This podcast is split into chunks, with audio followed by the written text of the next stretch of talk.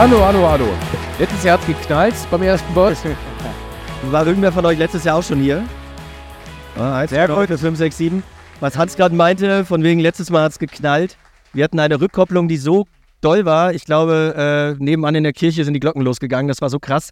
Deswegen sind wir dann einfach nochmal weg von der Bühne, haben alle Mikros ausgestöpselt, sind dann nochmal hin zur Bühne und haben dann im Sitzen erstmal die. Aber das führt jetzt auch zu weit, ne? Das ist, ist trotzdem schön, dass alle wieder gekommen sind. ja. Ja, könnt ihr uns hören?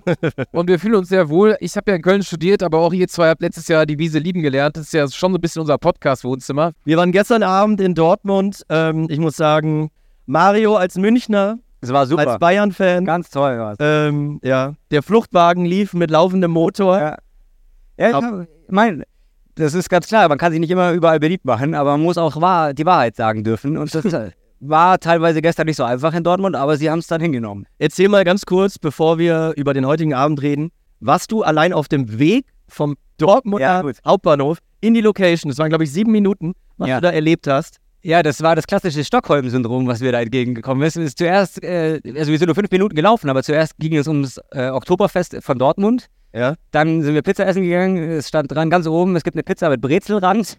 Nebendran war ein schwäbisches Restaurant und im Kühlschrank war Allgäuer Bier. Ich habe gedacht, das ist ja herrlich. Also hier könnte ich ja fast bleiben, aber ich bin trotzdem froh, dass wir jetzt hier sind. Ja, auch hier gibt es übrigens Büble. Ja, ja, eben. Allgäuer. Ja, komme ich drauf zurück nachher. Also Nachholspiel hat das Konzept, dass wir immer ein historisches Thema vorbereiten und äh, vorstellen. Es gibt einen Schlaumeier, der das Ganze vorbereitet und zwei Unwissende. Und äh, wir haben jeden Monat, eigentlich fast jeden Monat auch eine Legendenfolge, in der wir uns mit einer großen Persönlichkeit des Fußballs beschäftigen. Und der heutige Abend ist eigentlich ein legendärer Abend, denn wir haben heute zwei Legenden, die wir gerecht auf zwei Halbzeiten aufteilen werden. Wer von euch beiden hat sich vorbereitet? Das machen wir jetzt aus. nein, nein, das ist doch ganz klar. Wir haben uns das aufgeteilt. Das machen wir so mit zwei Halbzeiten, wie es gehört für ein ordentliches Fußballspiel. So ähnlich machen wir das heute hier auch. Und wir können auch ganz ehrlich sagen, wir hatten zwei Wunschgäste. Wir haben nur zwei angefragt und beide sind gekommen. Das ist wirklich sensationell. Wir freuen uns unglaublich. Und wir fangen an mit einem Mann, der, man sagt immer so, ein Kind der Bundesliga. Das hört man schon wahnsinnig häufig. Aber es ist wirklich selten so wahr gewesen wie bei Michael Reschke. Es ist unglaublich. Bei Bayer Leverkusen unglaublich lange gewesen. Bei den Bayern gewesen, da werden wir natürlich auch drüber reden. Bei Stuttgart gewesen. Wir können Schalke noch erwähnen, müssen wir aber nicht. Aber es ist un unglaublich. Was hättest du gestern mal sagen müssen? ja, gestern haben wir es auch nicht erwähnt. Aber wir haben gesagt, sobald die Tabellenkonstellation eintritt, dass Leverkusen Erster ist, Stuttgart Zweiter und Bayern Dritter. Du weißt schon, in welcher Stadt du hier gerade bist, oder? Ja, dann laden wir den Mann ein, der bei den drei Vereinen gearbeitet hat. Und deswegen ist es wunderbar, dass es geklappt hat. Herzlich willkommen, Michael Reschke.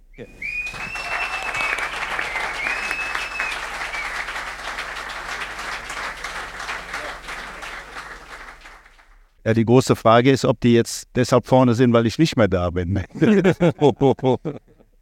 Das wollten wir natürlich niemals sagen und werden wir auch nicht tun, aber das ist eine Tabellenkonstellation nach deinem Geschmack, oder? Ja, ist zumindest ähm, total interessant, weil man natürlich viele der entscheidenden Protagonisten kennt. Angefangen von den Trainern bis hin zu der sportlichen Leitung, bis hin eben auch zu vielen Spielern. Und äh, in allen drei Clubs sind da sehr viele Leute, mit denen ich zusammengearbeitet habe, sehr eng zusammengearbeitet. Und dann ist logischerweise auch immer Bindung da. Ne? Das macht schon äh, Spaß und Freude, das tabellarisch dann zu beobachten. Und was man natürlich auch sagen muss, das habe ich noch gerade eben vergessen zu erwähnen, du bist inzwischen Head of European Football bei einer riesigen Fußballagentur, also immer noch mittendrin im Geschehen. Wir wollen heute deswegen auch sehr viel über Transfers erfahren von dir. Wir haben ja das Vergnügen gehabt, wir beide, also ich hatte das Vergnügen, du die fast Pflicht, würde ich sagen, vorgestern eine Stunde zu telefonieren. Also es war wirklich sehr aufschlussreich für mich. Und ich weiß, wenn wir hier natürlich anfangen wollen, dann mit dem Tabellenführer, auch wenn es Leverkusen ist und das nicht immer so gut ankommt in Köln, aber Xabi Alonso ist natürlich einer, den du ganz gut kennst. Aufgrund deiner Geschichte bei den Bayern und natürlich auch jetzt mit Leverkusen noch in Verbindung hast. Ja, unser Kontakt rührt schon deutlich mehr von der Bayern-Zeit her. Ja, wir haben äh, immer wieder mal Kontakt jetzt auch in Leverkusen, aber ich war damals maßgeblich am, beteiligt am Transfer von Xabi Alonso nach, äh, nach äh, zu den Bayern. War in Madrid, habe mich damals zu den ersten Gesprächen mit ihm getroffen, war ja ein absoluter Wunschspieler von Pep Guardiola. Und äh, ich kann nur sagen, vom, vom ersten Moment an, Xavi ist jemand, der hat wirklich Aura, der hat Ausstrahlung, der ist ein ganz besonderer Mensch, der hat eine sehr große Tiefe auch, ja. Nicht nur was Fußball angeht, sondern überhaupt vom ganzen Leben und das ist ein Weltmann. Und ich habe mich damals wahnsinnig gefreut, wie äh, bei Leverkusen die Chance und auch das Risiko genommen hat, ihn äh, doch als damals recht unerfahrenen Trainer diese, diese Möglichkeit einzuräumen. Und Ähnlicher Typ wie Steffen Baumgart, oder? zu Steffen Baumgart nur so viel, äh, wenn wir jetzt eine Lovis äh, Xabi Alonso loslassen, dann ist natürlich klar, was Steffen Baumgart hier in Köln bewegt hat, äh, das ist auch einzigartig. Er ist also auch ein ganz besonderer Trainer. Äh, die beiden sind natürlich vom Typ und von der von der Ausstrahlung und vom Auftreten her leicht unterschiedlich, ja, aber äh, beides sind hervorragende Trainer. Was hast du grundsätzlich für ein Verhältnis zu Köln, also emotional, also jetzt mal unabhängig vom Fußball, wenn man jetzt mal nur die Stadt betrachtet? Also wenn man meine Sprache hört, kann man so unschwer erahnen, wo ich herkommen könnte. Ja. Ich bin, bin in Frechen geboren und äh, habe in Köln studiert, habe auch lange in Köln gelebt, lebe auch jetzt wieder in Köln, in Junkersdorf und fühle mich hier, äh, das ist einfach meine Stadt. Fußballerisch, äh, wenn man 35 Jahre lang bei Bayer Leverkusen aktiv war, vor Was ist da falsch gelaufen? Rainer Kallmund ist falsch gelaufen. Da war der, Kalli hat mich äh, sehr, sehr früh als Jugendtrainer nach Leverkusen geholt. Und das waren halt die Zeiten, wo es im Nachwuchs die ganz großen Duelle, äh, ich war ja U17, U19 Trainer in Leverkusen, zur Zeit, wo Christoph Daum, Frank Schäfer, Erich Rutemüller, äh, dann, dann eben auch äh, ähm, in den entsprechenden Altersklassen beim ersten FC Köln Trainer war und wo es immer ganz, ganz heiße Duelle gab. Und in, der, in der Zeit danach, wo ich Manager geworden bin, in, in Leverkusen, dann ähm, war die Rivalität natürlich auf Bundesliga-Ebene und dann äh, gab es sicherlich dann auch mal den ein oder anderen Transfer, meistens von Köln nach Leverkusen, wo äh, ich nicht immer nur Applaus bekommen habe.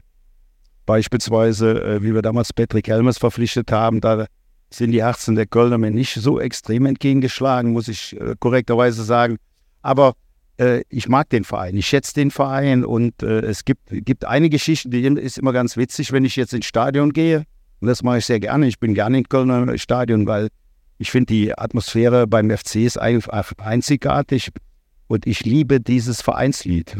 Mir stonze die FC Köln ist für mich die schönste Hymne im Fußball. Und äh, ich bin mal vor ein paar Jahren, äh, die Kölner sind hin und wieder auch schon mal abgestiegen.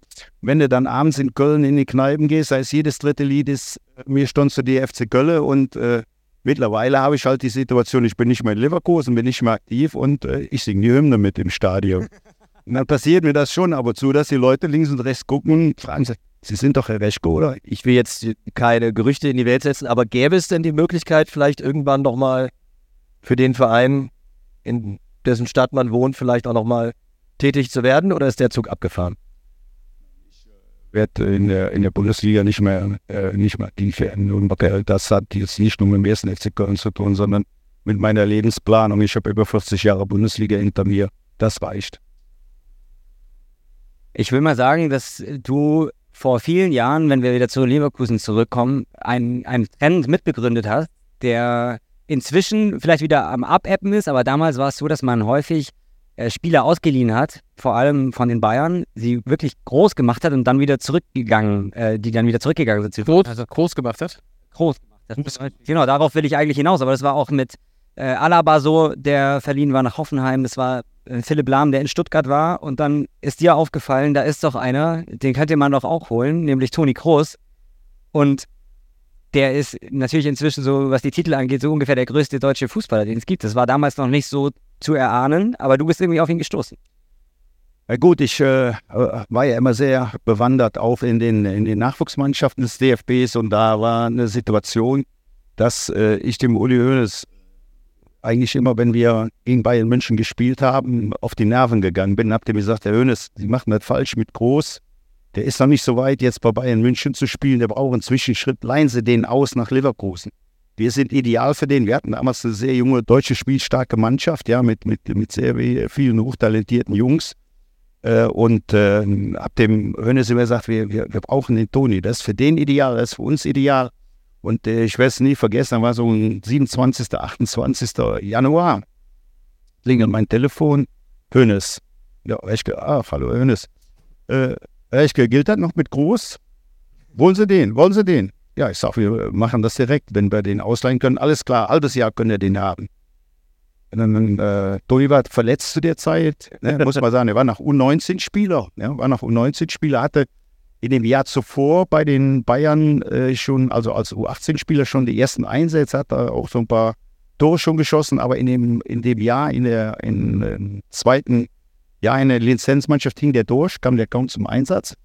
Und er war zu dem Zeitpunkt auch verletzt. Und dann habe ich gesagt, Hönes, äh, bei allem Respekt, ähm, ein halbes Jahr ist für uns uninteressant, für Toni uninteressant und auch für Bayern München. Wenn, dann machen wir das nur anderthalb Jahre. Aber anderthalb Jahre kann ich Ihnen jetzt direkt mein Wort aufgeben ziehen wir das Ding durch. Wenn, äh, wenn, wenn sie grünes Licht geben, machen wir sofort, ja. Ja, und dann äh, hat er gesagt, ja, aber ich rufe sie morgen nochmal an. Ne? Und dann die die wir am nächsten Tag an, hat er gesagt, das ist jetzt so ein bisschen im Hintergrund. Halbes Jahr hätten wir den Toni äh, ähm, ablösefrei bekommen, also ohne Leihgebühr. Sagt er, ja, aber bei anderthalb Jahren müsst ihr eine Million bezahlen. Müsst das Gehalt komplett übernehmen. Und äh, dann habe ich ihm am Telefon direkt gesagt, machen wir auf jeden Fall äh, sind wir gerne bereit zu. Und äh, so kam Toni Groß dann zu Bayer Leverkusen. Und äh, im, im, ersten halben Jahr war es noch ein bisschen ein Wackler, weil der damalige Trainer, der Name ist mir entfallen, äh, der war nicht so, war, war, auch nicht ganz so mein Freund, war auch nicht ganz so Tonis Freund. Äh, ähm, das, das hat da ähm, nicht ganz optimal funktioniert, aber dann im Jahr danach kam Jupp Heynckes als Trainer. Ja. Und Jupp Heynckes war vom ersten Moment an auch verliebt in Toni Groß und äh, die Geschichte ist ja dann bekannt. Der Toni hat eine sensationelle Saison gespielt bei uns, hat die beste Scorerquote seiner Karriere bei uns gehabt. Wir waren äh, in, dem, in, dem, Jahr mit einer extrem jungen Mannschaft bis zum 24. Spieltag Punkte gleich mit Bayern München gleich auf, sind Vierter geworden. Und Toni hat eine fantastische Saison gespielt und ist dann zurück zu dem. Wie muss ich mir denn das vorstellen, wenn man ähm, so darüber entscheidet, ein Spieler soll kommen, ein Spieler soll ausgeliehen werden oder verpflichtet werden. Wie viele Leute sprechen da dann mit? Weil ich finde, wenn man so, wenn man so liest, oh, dann, keine Ahnung, vor ein paar Jahren bei Gladbach, als Max Eberl, die Älteren erinnern sich, bei Gladbach war, dann hieß es, oh, Max Eberl, der äh, tätigt immer so tolle Transfers. Und dann wird es immer an der einen Person so festgemacht. Und aber im Hintergrund wuseln ja wahrscheinlich, je nach Vereinsgröße, drei bis 17 andere Menschen. Wie war denn das beispielsweise jetzt in Leverkusen bei so einem Großtransfer, wie viele Menschen müssen den Daumen heben, ähm, dass das dann am Ende durchgeht? Also das war im Vorfeld schon besprochen mit Wolfgang Holzhäuser und Rudi Völler. Ja, wir haben äh, zu dritt sehr, sehr eng zusammengearbeitet. In Leverkusen war es dann in den Jahren danach auch noch Jonas Bolt, der dazu kam, der eine, der eine wichtige Rolle im Club gespielt hat. Das war eigentlich der, der Kreis, der immer die sportlichen Entscheidungen getroffen hat. Logischerweise in Absprache mit dem Trainer aber bei uns in Leverkusen war es schon so, dass äh, die, die Kaderentscheidungen in erster Linie im sportlichen Bereich von, von Rudi und mir getroffen worden sind. Nochmal, die Trainer sind immer mit im, im, im Boot gewesen, aber ein Verein muss eigentlich bei Transfers aus meiner Sicht äh, immer die Hoheit haben. Ja. Ähm, Im Fall von Toni war es dann so, dass äh, ähm, der damalige Trainer auch gar nicht so begeistert war äh, auf, auf, aufgrund der äh, Kürze der Zeit, ne, 27. 28. Januar, die Transferperiode endete am 31. Wir haben dann relativ schnell alles geklärt und dann waren eigentlich vollendete Tatsachen geschaffen worden. Wie kann man sich denn Verhandlungen mit Uli Hoeneß vorstellen? Also Uli Hoeneß ist ja schon also ein Herzmensch, ähm, sicherlich auch eine harte Nuss und vielleicht auch hier und da ein bisschen unberechenbar. Ähm, ist das angenehm, weil es irgendwie offene Karten, offenes Visier oder hat man da auch so eine gewisse, man weiß nicht, was gleich passiert, so als würde man ihn interviewen. Also ich habe ja zwei Begegnungen mit Uli Hoeneß gehabt. Die eine war halt äh, von Seiten Bayer Leverkusens in, in einer gewissen Rivalität. Wir, wir sind ja dann auch äh, ein Jahr später, also Toni ist zurück nach München und in dem Jahr, wo er dann in München war, sind wir sogar vor den Bayern gelandet, sind wir Vizemeister geworden, leider Gottes hinter Borussia Dortmund. Ähm, da war äh, immer eine Rivalität, aber eine sehr respektvolle. Der äh, Uli mochte mich. Wir haben äh, immer eigentlich einen sehr, sehr guten Austausch gehabt und ich kann mal so auch sagen, ich habe in, in Leverkusen einmal eine sehr, sehr schwere Zeit gehabt. Und dann war es gerade der Uli Hoeneß, der äh, mir da wirklich zur Seite stand und, und äh, mich unterstützt hat. Und nachher in der Zeit, wo ich in München war, haben wir Büro an Büro gearbeitet. Und da habe ich jemanden kennengelernt, der sehr, sehr reflektiert war, der ein extrem hohes Maß an Sozialkompetenz besitzt. Ich habe sehr oft erlebt, wie der, wie der Menschen, die in Not waren, Institution oder wo auch immer Unterstützung geholfen hat. Ja, das ist eine Seite an ihn, die ich, die ich unglaublich schätze. Ähm, der äh, in Gesprächen natürlich eine wahnsinnige Argumentationswucht hat. Ja, Uli äh, ist, wenn er von was überzeugt ist, dann ist er überzeugt, dann hat er auch Stahlkappen in den Ellbogen. Aber äh, nichtsdestotrotz war es auch oftmals so, dass er für, für gute Argumente und für einen intensiven Austausch immer zu haben war und es auch wertgeschätzt hat, wenn man eine klare Meinung hat und äh, die argumentativ sauber darstellen konnte und davon auch nicht abgewichen ist. Aber er ist schon, er ist schon ein interessanter Dialogpartner und ähm, die Zeit, wo wir Büro an Büro gearbeitet haben, die erste Zeit war ja, äh, wo er Freigänger war im Gefängnis. Und äh, wenn ich dann in München war, äh, war zu der Zeit ja viel für die Transfergeschäfte beim FC Bayern verantwortlich und war dadurch relativ oft auch unterwegs. Aber jeden Morgen, wenn ich in München war, war um halb acht Frühstück bei mir im Büro. Und dann äh, lernst du Menschen natürlich, ähm, wir haben gewiss 150, 200 Frühstücke gemeinsam gehabt. Da lernst du Menschen natürlich sehr intensiv kennen und ich mag und schätze ihn sehr. Auch wenn es ab und zu mal gerappelt hat zwischen uns. Wie ist denn der aktuelle Kontakt so? Wir waren vor kurzem noch mal essen. Frühstücken oder? Frühstücken. Uli, Uli, Uli, Uli, ist, Uli ist Münchner und äh, war schon oft bei ihm zu Hause auch. Das ist auch immer, das ist auch immer sehr nett, da im Garten zu sitzen und äh, auf den äh, Tegernsee zu blicken. Ja, da ist, ist ein schön, schönes Domizil geschaffen. Ja, der Kontakt ist nach wie vor da und der ist nach wie vor gut. Wir reden gleich noch ein bisschen ausführlicher über die Bayern, weil natürlich Uli Hoeneß immer einer ist, der da rumgeistert, aber du warst natürlich auch zu der Zeit, als Pep dort war, äh, dort zugange. Deswegen wollen wir da gleich noch einiges ähm, hören. Aber um auf die Leverkusener Zeit nochmal zu sprechen zu kommen, da war es ja auch so, dass du wirklich viele Transfers getätigt hast, wo man gedacht hat, okay, wie wechselt jetzt der zu Leverkusen und warum? Wer hat denn das geschafft? Also, wir haben vor kurzem telefoniert, hast du gesagt, auf einmal Sami Hüpje habe ich geholt. Da habe ich gedacht, stimmt, Sami Hüpje hat ja, klar. Und damals war das nicht so selbstverständlich, dass man aus England plötzlich nach, nach Deutschland kommt. Also die, die Semi-Üppige-Geschichte, die hat wirklich eine ganz witzige äh, Note. Und zwar äh, suchten wir damals, wie gesagt, wir hatten eine sehr junge Mannschaft, wir, wir brauchten irgendwie einen Leader, wir brauchten jemanden, der die Mannschaft führt, der als Innenverteidiger Erfahrung hat und äh, haben den ganzen Markt gecheckt und haben eigentlich den, den Spieler nicht gefunden. Und irgendwann äh, ruft mich unser damaliger Head Scout an, der Norbert Ziegler, und der äh, sollte eigentlich eine Spielbeobachtung haben, der war krank.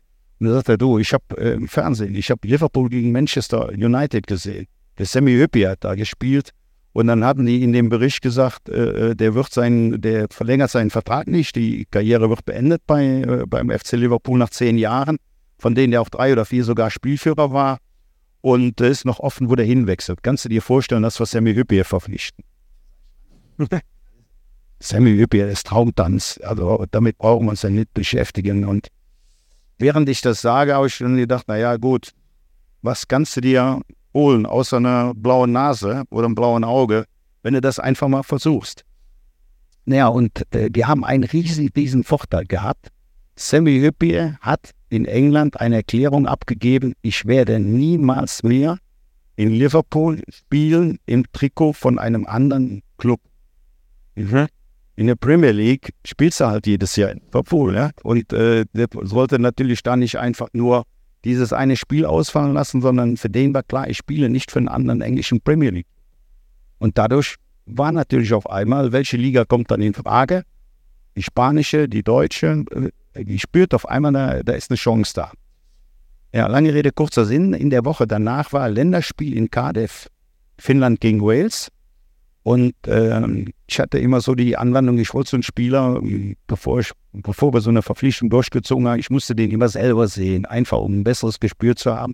Jetzt gar nicht von der sportlichen Einschätzung, was Sammy über die stand natürlich, aber um ein besseres Gefühl zu bekommen. Ja, ich also nach Cardiff geflogen, Länderspiel angeschaut und äh, Wales hatte damals einen sehr schnellen Stürmer, Bellamy. Und das war beeindruckend, wie der Sammy Hüppier, der äh, mit absoluter Sicherheit, eins war der, mit absoluter Sicherheit der langsamste Spieler, den, den, den ich jemals verpflichtet habe. Wie der, den, wie der den ausgeschaltet hat, das war beeindruckend. Und äh, während des Spiels wurde mir klar, das ist genau der Spieler, wir, den wir brauchen. Was machen wir jetzt? Ne? Wie alt war der damals? Ganz kurz. Ja, äh, 34, 34, 34, 34. Und, und dann habe ich gesagt, du musst dir irgendwas Besonderes einfallen lassen. Und dann hatte halt das Glück, dass ich einen finnischen Freund habe. Ja. Der ist der Tom Ring, der ist der Vater von Alex Ring, der könnte auch bekannt sein, hat mal in Gladbach Kaiserslautern gespielt, spielt jetzt, spielt jetzt in Amerika. Und äh, habe ich den Tommy angerufen und sage, Tommy, ich schicke dir jetzt Nachrichten auf Deutsch, du musst mir die auf Finnisch übersetzen. so hat er die Telefonnummer von Sammy Semiope und hat den dann direkt nach dem Spiel auf sein privates Handy von mir, also habe mich erstmal vorgestellt, ne, ich bin Manager von Bayer Leverkusen und schickte ihm dann Nachrichten auf Finnisch. Und er hat mir dann erzählt, sagte, ich gucke auf mein Handy und sehe, der deutsche Sportmanager schickt mir Nachrichten auf Finnisch. Er antwortete logischerweise auf Finnisch. Ich die Dinger direkt weitergeleitet, an den Tom übersetzen, hin und her übersetzen. Das Spiel ging so drei, vier Mal. Ging der, der war völlig fertig. Also war, war fertig war der nicht, aber der war amüsiert. Fertig nicht, der war amüsiert. Ja, und dadurch hattest du halt die Tür aufgemacht, ja. Und dann äh, habe ich dann nach der dritten, vierten, habe ich dann geschrieben, boah, wäre total klasse, wenn wir auf Englisch umschalten können. Ja, und eine Woche später war ich dann bei ihm zu Hause in Liverpool. Wir haben uns, wir haben uns getroffen, haben äh, von Anfang an einen sehr guten, äh, äh sehr guten Austausch gefunden. Und äh, ich glaube sogar 34, ich glaube, der war 35, wenn ich mich. Äh, dann dann ging es auch um Vertrag und dann habe ich gesagt, oh, Sammy, wir haben eine junge Mannschaft, haben ihm das alles vorgestellt und äh, habe dann gesagt, könntest du dir vorstellen, ja, äh, bei uns zu spielen? Die gesagt, ich könnte mir vorstellen, bei euch zu spielen, aber kein Jahr. Wenn dann zwei, ich komme mit Familie rüber und so. Es war so ein bisschen risikolastig für uns. Wie gesagt, der war wirklich nicht mehr der Jüngste. Und wir haben dann äh, diesen, diesen Zwei-Jahres-Vertrag gemacht und ich kann nur sagen, äh, das war für mich und für den Club, für Bayer Leverkusen ein Geschenk, diese zwei Jahre Sammy Hüppier. Das war einer der beeindruckendsten Persönlichkeiten, die ich im Fußball kennengelernt habe. Und äh, wer mal auf YouTube geht und gibt Sammy Hüppier Abschied FC Liverpool ein, der wird Bilder sehen, da bekommst du eine Gänsehaut, wie der nach dem letzten Spiel in Liverpool verabschiedet worden ist. Da ist aber wirklich kein Zuschauer aus dem Stadion gegangen. Die haben gesungen Sammy, Sammy, Sammy, Hüppier, Hüppier und das ganze Stadion gesungen. Das war beeindruckend und ich bin bin danach noch zwei, dreimal mit ihm auch in Liverpool gewesen. Einmal, einmal mit Campino zusammen, das war auch, äh, das, das war auch klasse. Äh, äh, das ist ja auch absoluter Liverpool-Fan, ein guter Kumpel von, von, von Sammy. Das war schon beeindruckend, mit welchem Respekt und, und welcher wirklich Zuneigung, Liebe, die dem Sammy Hüppe gegenüber. War jemals in deiner Zeit die Stadt Leverkusen, also der Standort, irgendwie ein Thema bei Transfers? Also, dass Spieler oder vielleicht der Anhang gesagt haben, naja, in Köln ist es vielleicht schöner oder ähm, dürfen wir auch in Köln wohnen, wenn wir Leverkusen spielen? Wie hast du so einen Brasilianer überredet, da nach Leverkusen zu ziehen? Also, ich, ich, ich, ich würde mal sagen, ich würde mal sagen, ein ganz hoher Prozentsatz der Spieler wohnen in Köln oder Düsseldorf. Ja. Ja. Aber äh, der, der Club war natürlich oder ist auch nach wie vor ist einfach noch ein richtig guter Fußballclub, ne? Das muss man sagen. Auch Was macht eigentlich Sammy Hüppi heute? Ich weiß, Sammy Hüppi, war das irgendwie? Der, der privatisiert. Der, ah. der, hat eine, der, der hat eine Leidenschaft für Motocross entwickelt. Ja, der hat eine, der sponsort ein Motocross-Team. Fährt auch selber wie verrückt. Und äh, ja, der ist in Finnland, der, der war dann nochmal äh, Co-Trainer bei der Nationalmannschaft auch. Ja, ja und hat, hat als Trainer ja nachher auch bei uns gearbeitet. Zu, genau, genau. Mit, äh, zusammen mit Sascha Lewandowski sogar eine sehr erfolgreiche Zeit gehabt. Aber äh, das, das ist nicht ganz so sein Ding, nicht so wie es Spieler war. Wir wechseln so langsam den Verein und wollen natürlich auch erfahren, wie es beim FC Bayern für dich war. Vor allem natürlich, wie du da hingekommen bist. Wer dich angerufen hat, war es der Hönes. Mal wieder gab es ein Frühstück schon sehr früh. Oder war es vielleicht der Rummenige? Der Pep hat war der auch noch irgendwie mit involviert. Ich meine, da waren ja sehr viele große Namen. Und dann bist du nach so vielen Jahren Leverkusen nach München gezogen. Mein Sohn ist hier. Äh, Arne, der hat das damals hautnah mitbekommen. Äh, das war für mich eine Zeit von ungefähr 14 Tagen, in der diese Entscheidung dann gefällt worden ist. Ich habe so ungefähr 364 Mal meine Meinung geändert, ja, zwischen bleiben und gehen, weil äh, ich war als 35 Jahre in Leverkusen, muss das sagen, das war einfach mein Club. Ja, ich habe mich äh, in Leverkusen total wohl gefühlt.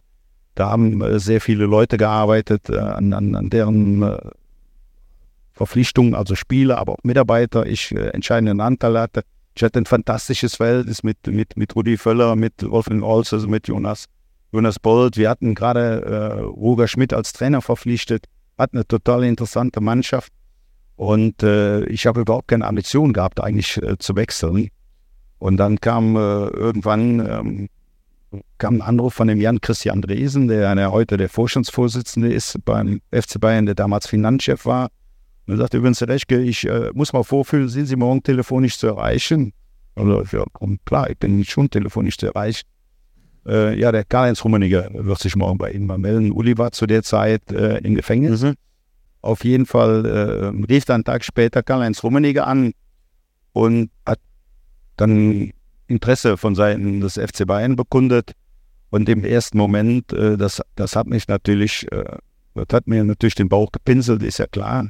Ist halt der äh, erfolgreichste Verein in, in Deutschland und wenn du von denen Anfrage bekommst, dann äh, beschäftigst du dich damit auch. Aber das war jetzt nicht so, dass ich da von Anfang an gesagt habe, äh, ich, ich wechsle jetzt äh, auf jeden Fall. Die Gespräche, die dann in den, in der, in den äh, Tagen danach stattgefunden haben, die waren sehr, sehr wertschätzend. Und wenn die Münchner einen wirklich haben wollen, äh, muss ich auch sagen, Rummenigge ist dann auch schon sehr überzeugend in seiner Art. War das noch am und, Telefon oder war das dann schon persönlich, das Gespräch? Das erste Gespräch war am Telefon. Ja, dann, wann, wann habt ihr euch zum ersten Mal gesehen? Ja, bei, bei, bei, bei uns gab es Folgendes. Ich, ich, ich war eigentlich emotional so verpflichtet und hatte in kurzer Zeit zuvor auch ein Gespräch, langes Gespräch mit Werner Wenning, dem Konzernchef der Bayer AG, gehabt, das auch für mich sehr wertschätzend war, wo ich dem äh, eigentlich gesagt habe, Herr Wenning, für mich ist eigentlich klar, ich werde Bayer Leverkusen nicht mehr verlassen. Und dann kam halt kurz danach das, das, das Angebot von Bayern München. Und äh, ab dem äh, Karl-Heinz Rummenigge dann sogar am Telefon gesagt, äh, unbedingt, bevor ich überhaupt mich ernsthaft mit dem Thema auseinandersetze, muss ich nochmal mit Wenning sprechen, ob der, nachdem ich praktisch mündlich, da spielten ein paar andere Faktoren auch eine Rolle mit, äh, meine Zusage gegeben habe, in, in Leverkusen zu bleiben, ähm, will ich auf jeden Fall mit dem nochmal sprechen und sein grünes Licht für mögliche Verhandlungen holen. Und Wenning hat, hat mir dann am Telefon gesagt, äh, Rechtke, wenn Sie mit irgendeinem anderen Club der Welt gekommen wären, hätte ich Sie gefragt, ob Sie zu heiß gebadet haben. Aber äh, Bayern München hören sich das auf jeden Fall an. Und es gab halt auch eine, eine, eine Vorgeschichte. Äh, ich habe eben ja erzählt, dass ich mal eine problematische Zeit in Leverkusen hatte und Uli Hoeneß mir damals sehr geholfen hat, auch in persönlichen Gesprächen und damals schon gesagt hat, der Rechte kann sein, dass wir irgendwann mal auf sie zukommen, wie sie sich dann entscheiden. Wir haben sich schon immer im Auge, wie sie sich dann entscheiden, das ist ihre Sache. Aber eins äh, ist klar, wenn wir nachfragen, erwarten wir, dass sie auf jeden Fall zum Gespräch nach München kommen. Mhm. Und wie Rummenigge mich wiederum angerufen hat, dann an diesem besagten Samstag, hat er mir äh, dann gesagt, ja, Herr Rechke, soll Ihnen einen schönen Gruß bestellen. Ich war gestern bei Udi, habe den besucht, habe dem informiert, dass wir jetzt mit ihm Kontakt aufnehmen und ich soll ihn schönen Gruß bestellen. Sie sollen sich an Versprechen erinnern. Denn so. Ja, und so das war die überzeugende Seite des FC. So nahm, so nahm, die, so nahm die Geschichte dann seinen Lauf und ich muss sagen, ähm, natürlich war es reizvoll, äh, Bayern grundsätzlich, aber es gab dann ein Argument, äh, das für mich auch total herausfordernd war. Die Möglichkeit, mit Pep Guardiola zusammenzuarbeiten, war wirklich unfassbar. Das hat mich unglaublich gereizt. In dem Wissen, er war nicht involviert in die Gespräche. Ich bin nach München gewechselt, ohne ein Gespräch mit ihm vorher zu führen mhm. und wusste, wenn wir den, die Ebenen nicht zueinander finden, dann kann das auch für mich ein schöner Rohrkrepierer werden. Aber das erste Treffen mit Pep, wie muss man sich das vorstellen? Ist der offen oder ist er erstmal, dass er jemanden ein bisschen in die Mangel nimmt oder überprüft oder erstmal zappeln lässt, was er von ihm hält? Wie muss man sich Pep da vorstellen? Das erste Treffen war äh, zwei Tage nach dem äh, WM-Gewinn in Rio. Mhm. Ja, sonntags WM-Gewinn, montags große Feier in, in, in, Berlin und dienstags war dann nochmal ein Sonderempfang in München am Flughafen mit den Bayern-Spielern und äh, damals war klar, dass, dass Sammer und Rummenigge auch da sein mussten.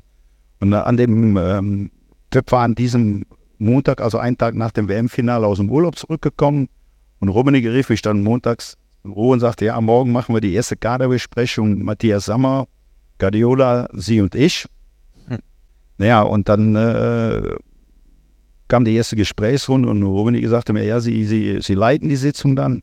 Dann habe ich ihm gesagt, Rummenigge, ich habe noch nie mit Guardiola gesprochen, ich werde keine Kadersitzung in den kleinen Kreis leiten. mache ich nicht, ne? sondern wir müssen einen anderen Modus operandi finden. Haben wir dann uns auch auf was geeinigt.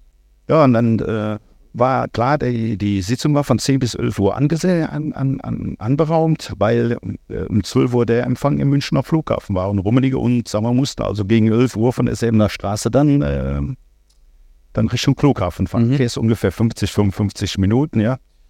Und äh, Stunde war ein interessantes Gespräch hat eigentlich gut gepasst. Ich hatte auch ein, ein ganz gutes Gefühl äh, im Dialog dann teilweise mit, mit Pep.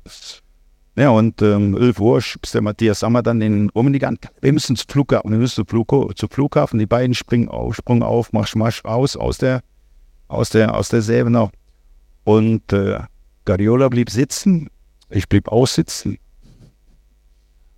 Er sagte kein Ton, er guckte mich nur an. und sagte, fragt er mich, Michael, where have you been last year?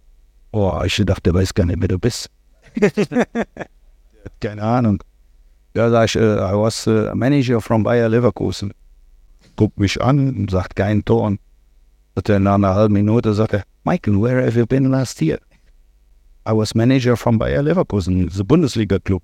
We finished third in the league. We draw in Munich and we, uh, we, we draw in Leverkusen. We lost in Munich, but it's a good club, good players. Wieder eine halbe Minute sagt er, Michael, where have you been last year? Ted, please explain me your question. Michael, it's great to talk with you about football. What's your plan for today? ja, und der Tag endete dann so gegen 4 Uhr nachmittags. Wir sind äh, direkt aus der Ebene raus, zusammen essen gegangen, haben kreuz und quer über die internationale Spielerlandschaft gesprochen, haben über den, über den Kader der Bayern, über mögliche Verstärkungen über Fußball allgemein, über das Leben gesprochen. Und äh, ja, da war eine, vom ersten Moment an eine Bindung da, die auch heute noch besteht.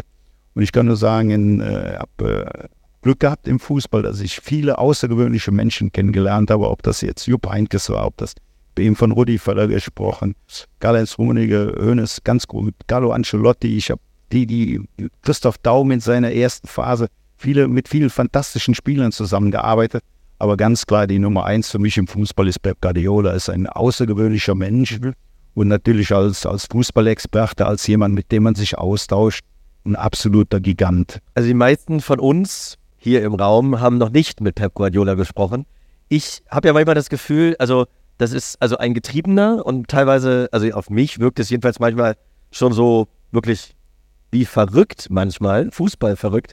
Wie ist er denn, also ist es wirklich manchmal so, also dass er einen dann auch wirklich nicht quasi loslässt und keine Ausreden äh, durchgehen lässt und dass es, dass es teilweise so ist, dass man das Gefühl hat, okay, wenn ich jetzt nicht die richtige Antwort finde, dann, dann, dann, dann macht er mich hier fertig. Der, ist, der steht schon unter Strom, ne? das ist überhaupt keine Frage. Ähm, wir haben so nach den ersten Wochen der Zusammenarbeit, ähm, bin ich dann mal zu ihm hin und habe gesagt, Pep, wäre für mich mal total interessant, äh, mal eine Spielvorbereitung mit dir zusammen zu machen einfach um noch besser zu wissen, welche Spieler suchst du, wie betrachtest du Fußball im Detail. Und dann sagt er, ja, pass auf, ich fliege am Sonntag äh, nach, nach Turin. Da ist ein, äh, ein, Spiel Juventus gegen AS Rom. Und wir hatten AS Rom in der Champions League. Er spielt also kurze Zeit später gegen AS Rom in der Champions League. Wir fliegen zusammen hin und dann haben wir Zeit zu sprechen. Auf dem Flug äh, nach, nach, äh, nach Turin hat er erstmal erklärt, wie er Juventus erwartet, wie die spielen, wo die ihre Stärken und Schwächen haben, dann äh, wie, wie er umsieht ne, mit Stärken und Schwächen und wie er den Spielverlauf so einschätzt. Ne. Und ich werde das nie vergessen. Das war so, als hätte er vorher schon das Drehbuch geschrieben. Und während des Spiels hat er, wir saßen nebeneinander, hat er mich dann immer angeschaut, Michael, who knows football?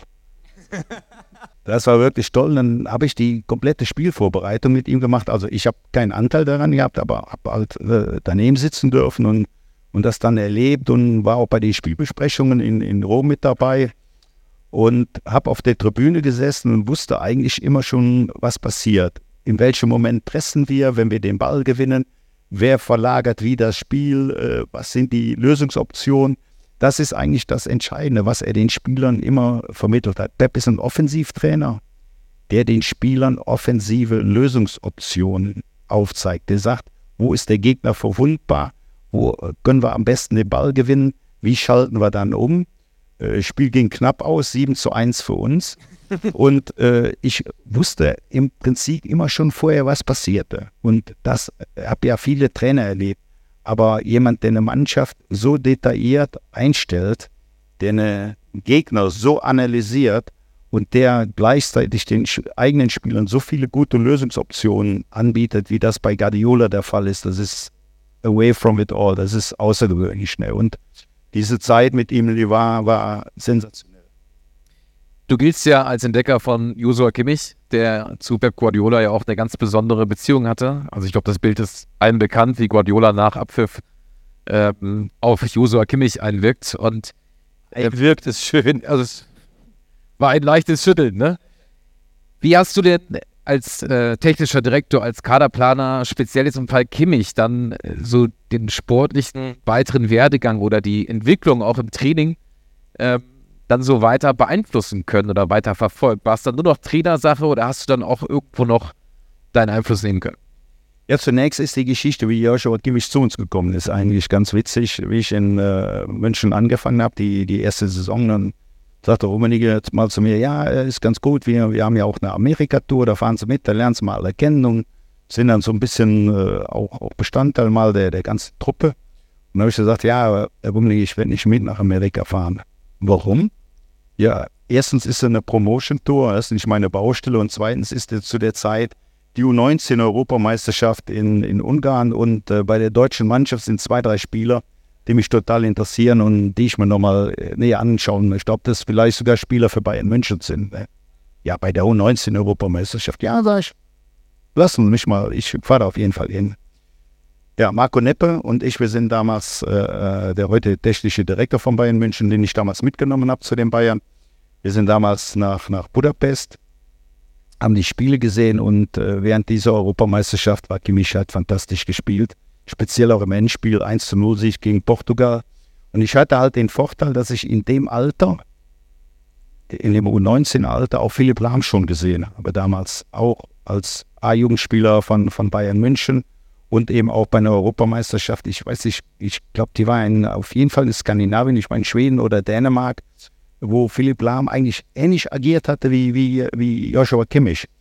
Und äh, nach dem, nach dem Finale, nach dem Finale, Deutschland gewinnt 1-0 gegen Portugal, bin ich ins Taxi rein und habe den Taxifahrer erstmal gefragt, ob der Englisch oder Deutsch spricht. Hat der beides, äh, wusste gar nicht, äh, was los war. Und da war mir klar, ich kann also, ich kann auch mal mit jemandem sprechen. Dann habe ich aus dem Taxi raus den Uli Färber angerufen. Uli Färber, damals der Berater vom, von äh, Joshua Kimmich.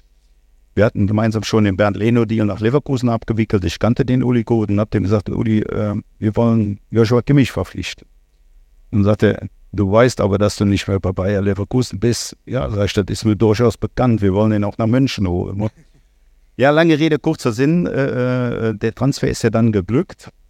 Was wichtig war eben in, der, in dieser Geschichte, war, dass äh, ähm, Pep ein totales Vertrauen hatte. Ich habe ihm den, den Joe geschildert und habe gesagt, das ist ein Spieler, du wirst lieben, mit dem zusammenzuarbeiten. Und äh, die, die äh, Verbindung zwischen Kimmich und, und, Guardiola, die Szene, auf die du eben angespielt hast, die waren mal ein Spiel in Dortmund. Es war in Dortmund und Joshua macht ein sehr, sehr gutes Spiel und der, der greift sich den nachher und, und spricht, auf den, äh, spricht auf den ein. Ähm, Joe hat mir mal gesagt, der war vor jedem Training in München, vor jedem Training unter Guardiola war der nervös jedes Training, weil der den wirklich geformt hat. Der hat den auf so viele Details aufmerksam gemacht, wie er sein Spiel nochmal optimieren kann, wie er die Ballannahme, mit welchem Fuß er den Ball zuerst annehmen muss, wie, wie, wie, er, wie er die Spielfortsetzung gestalten muss. Ja, der hat den wirklich ausgebildet und zu einem besseren Spieler gemacht. Und das ist eben auch eine Qualität, die Guardiola hat. Apropos Guardiola, jetzt fällt mir gerade noch eine Sache ein, weil du gerade schon gesagt hast, der hat seine Mannschaften eigentlich so gut eingestellt, dass man vorher schon wusste, was passiert. Jetzt habe ich gerade an diese Geschichte gedacht, die in München und auch darüber hinaus natürlich legendär ist. Guardiola trifft sich mit Tuchel. Auf einmal hat sich da wohl ein Fußballfachgespräch entwickelt. Und dann haben die ja wohl mit diesen Pfefferstreuern, Salzstreuern alle möglichen taktischen Szenen nachgebaut. Ja, das ist auch ganz interessant. Äh, der Thomas Tuchel, von dem wir jetzt sprechen, ist ja nicht der, der mit äh, Chelsea die Champions League gewonnen hat, der in Dortmund und Paris Saint-Germain und jetzt auch Bayern München trainiert hat, sondern das war damals der junge Trainer Thomas Tuchel, der Mainz 05 trainiert hatte und in dem Jahr, wo wir uns getroffen haben, zu dritten Sabbatical hatte. Und äh, in den vielen Gesprächen, die ich mit, mit, mit Pep hatte äh, während der Saison, äh, sind wir natürlich auch alle Bundesliga-Trainer mal durchgegangen. Er hatte da durchaus unterschiedliche Blickwinkel zu den einzelnen Trainern. Auch wenn er immer gesagt hat, die sind alle top, top, top. Aber er hatte, er hatte, also so top, top, top, top findet er die äh, nicht immer. Das war eigentlich immer das Gefährlichste, gell? Für die Spieler war das doch teilweise wie ein Todesurteil, oder? Also. Top, top, top und dann saß Sebastian Rode wieder auf der Tribüne. Er wollte auch 1000 Dante sagen. Aber, aber Thomas Tuchel war ihm, äh, ich, ich habe von Tuchel geschwärmt, ich hatte ein sehr gutes Verhältnis mit Thomas Tuchel und für Pep war äh, der auch bleibend in Erinnerung, weil äh, das hat ihm wahnsinnig imponiert. In Mainz hat Tuchel schon versucht, gegen Bayern zu gewinnen, im Hinspiel, damals in seiner letzten Saison in Mainz und Bayern hat 2-0 gewonnen in, in Mainz und die Tore fielen in der 88. und 92. Minute. Das Spiel stand lange auf Kipp. Und in München äh, war das Endergebnis nachher 4-1 für die Bayern, aber bis zur 65. hatte Mainz 1-0 geführt oder auch Chancen zum 2-0 gehabt. Und er fand den auch total interessant, machte den, sagte, den, den finde ich gut, das ist ein guter Trainer. Ne? Ja, und äh, ich bin nachmittags äh, dann mal ins Büro gegangen zu ihm, habe gesagt, übrigens, Pep, heute Abend ich treffe mich mit Thomas Tuchel, wir gehen zusammen zum Schumanns Essen. Ach so, Lust. Ja, ja, ja, ja, ich komme mit, ich komme mit. ja, und dann äh, haben wir abends uns um 8 Uhr getroffen. Und äh, ja, von dem Moment an, äh, ich erzähle ja gerne, hört ihr ja, ich bin ja ununterbrochen am Quatschen. Äh, äh, ja, in, in, in, der Gesprächsrunde war ich dann, äh, habe ich Tribünenplatz reserviert. ne? Und Thomas war, Thomas war Pepianer, würde ich jetzt mal sagen. Der hat also, ähm, der hat Barcelona in der Zeit unter Guardiola komplett verfolgt. Der hat ähm, den wirklich studiert. Der ist auch äh, in, in, seiner Zeit schon als Jugendtrainer und dann als, selbst als Trainer aus, von Mainz 05 regelmäßig, wenn er die Möglichkeit hatte, nach Barcelona geflogen, um eben Peps Mannschaft äh, anzuschauen und, und, und zu studieren. Und der wusste unheimlich viel. Und dann entfaltete sich ein Gespräch, wo die über Spielszenen gesprochen haben, die vier, fünf Jahre zurücklagen, über Auswechslungen, die Pep vorgenommen hat und, und, oder Umstellungen im Spiel. Und die haben dann wirklich mit den Salz- und Pfefferstreuern und den Wein und Champagner, Pep trinkt immer Champagner, Pep trinkt immer mehr Champagner. Wir, Thomas und ich haben, haben, haben uns mit Wein vergnügt. Ne? Und die, die, die haben dann wirklich die, äh, die Spielszene hin und her geschoben und warum hast du das gemacht? Why did you change? What, what? Und dann, Thomas stellte immer die Frage an Pep, Thomas, do you remember what happened the first half? Und dann ließ der das ganze Spiel dann nochmal äh, mit Salz und Pfefferstreuern Revue passieren und hat dann erklärt, warum hat er so reagiert, warum hat er so umgestellt.